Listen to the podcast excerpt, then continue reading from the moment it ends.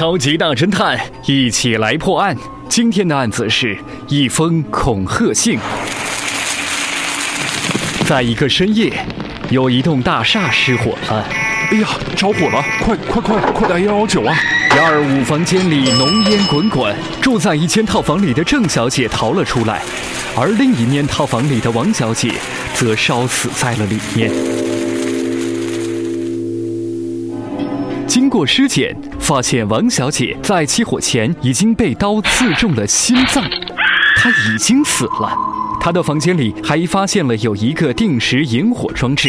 从这场火灾逃出来的郑小姐对警察说：“我因为有点事情，很晚才回去，看到王小姐已经睡了，就回自己的房间里去休息。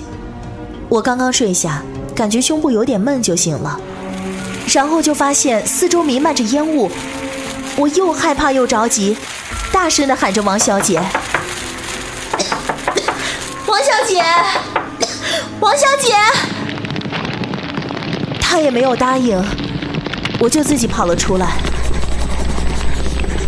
警察又找到了平时和王小姐闹得不是很愉快的李先生。李先生说：“也难怪你们会怀疑我，我还收到一封恐吓信呢。”李先生拿出了一封信来。上面写着：“我知道你就是刺杀王小姐的凶手。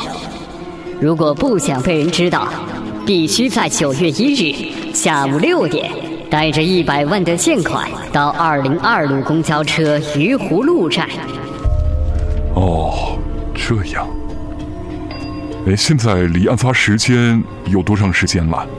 嗯啊，报告探长，现在离案发时间只有三个小时啊。聪明的警察立刻发现了凶手，那么凶手是谁呢？收音机前的你就是大侦探，一起来破案吧！究竟凶手是谁？